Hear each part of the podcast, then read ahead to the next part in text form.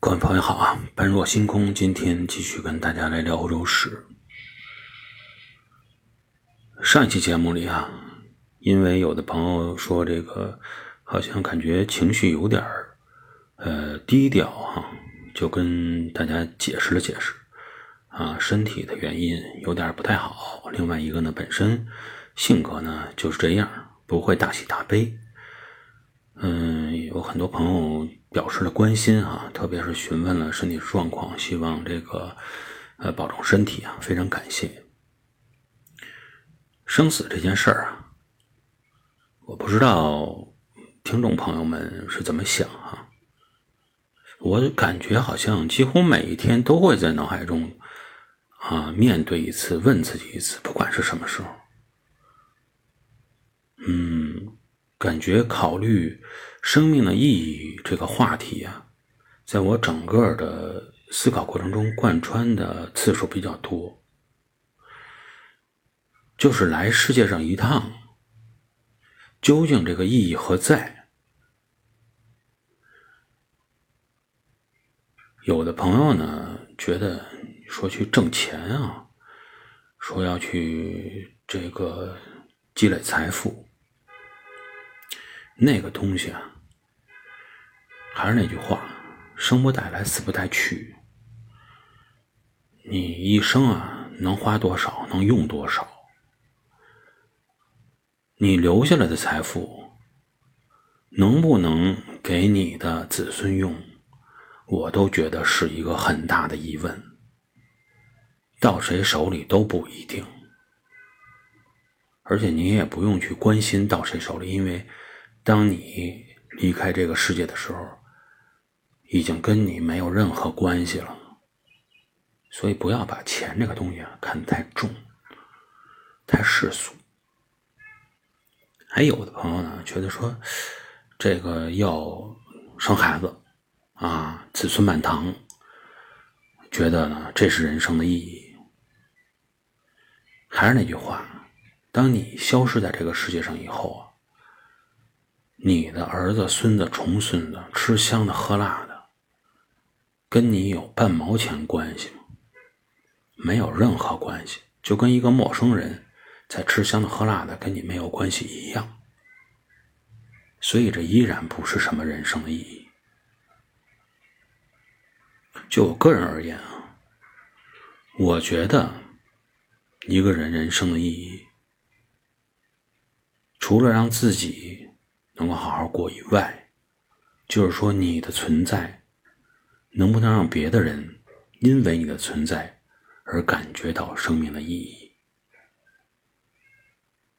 希望呢，我做的这几期节目，除了这个战争与文明这一期节目，还包括呃艺术的智慧啊、独立思考啊，甚至于拍电影这些节目，能够给。听众朋友们，带来一丝启发、启迪，就存在了它本身应该存在的意义。好，我们呢继续来聊我们的节目啊。罗马，上一集咱们说到啊。在公元前八十五年的时候，凯撒非常的聪明，也非常有战略眼光。他呢积极争取到了高卢总督这个职务，因为他呢看好高卢，他觉得这个地方不错，在这儿发展啊会有前途。高卢这个地方，我们先从地图上看看啊，是不是有这样的潜力？一方面呢。内高卢地区，也就是南高卢地区，它是处在波河平原这个位置，与罗马的核心区非常的接近。在这块当总督啊，管理这个地方，能够让凯撒有机会随时的去关注罗马的政局，有个什么风吹草动，直接就进来了。同时呢，因为离得比较近，罗马的政局也会考虑他的感受。与其说是关注，不如说实际上对罗马整个的政权体系有一个威胁作用。另外一方面呢，就类似于咱们古代中国那种镇守边关、镇守北方边关的那些大将军啊，他对政权的影响力非常的重要，因为手里有兵，而且确实起到了这种防卫这个国家安全、保护国家安全的重要作用。啊，说话有分量。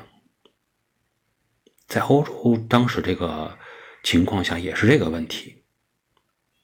阿尔卑斯山就是类似于罗马北边的这种与蛮族接触的地方。阿尔卑斯山以西有凯尔特人，阿尔卑斯山以北有野蛮的强悍的日耳曼人，都是罗罗马人非常头疼的蛮族。谁能够帮助罗马帝国？防御住这两大蛮族，甚至于战胜这两大蛮族，谁就有非常大的政治资本。凯撒就是想争取这样的政治资本。我们再来看看这两大蛮族现在都在做什么，什么样的状态？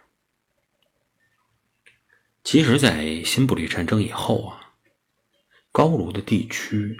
整个的形势是趋于一个稳定的，罗马直接管理，从各方面来看比较安全。蛮族吗？也没有进行什么侵扰。野蛮强悍的日耳曼人看起来也愿意安于在莱茵河的这个自己的地盘内活动，不愿意越过莱茵河。所以呢？整个这个过程中，会感觉到不了解情况的，觉得日耳曼人啊、凯尔特人可能时时会来侵扰，但实际上，他们现在都是比较稳定的，没有什么太多的攻击性的举措。对于罗马人民来说，这个消息是一个好消息，能够安定啊、平静的生活。但对于那些军事家、政治家，特别是有野心的军人、政治家来说，这可不是什么好消息。这老鼠如果太过安分啊，猫就体现不出价值了。过两天被主人啊就赶走了，你天天的吃猫粮，家里没老鼠，留着你做什么？战争也是这样。对于一个国家来说，战争对于军人、政治家有野心的，他对于他来说是非常重要的政治资本手段。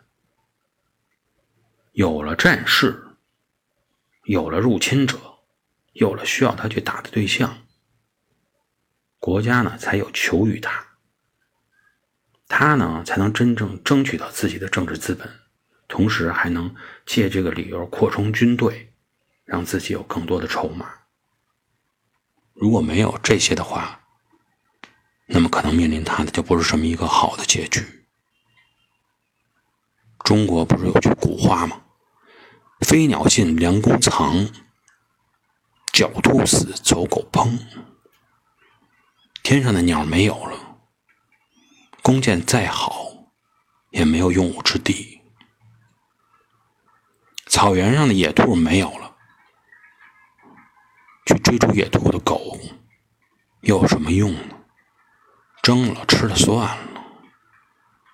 所以在那个时候，凯撒就早已明白了这个道理。凯撒的志向不是仅仅做一方诸侯，而是要成为一国的统领，所以他要找对手去下手。可怜的凯尔特人，还有那些日耳曼人。就即将成为他的牺牲品。那么，究竟后边出现了什么样的状况？我们在下期节目中跟大家一起来分享。感谢各位的收听，我们下期节目再见。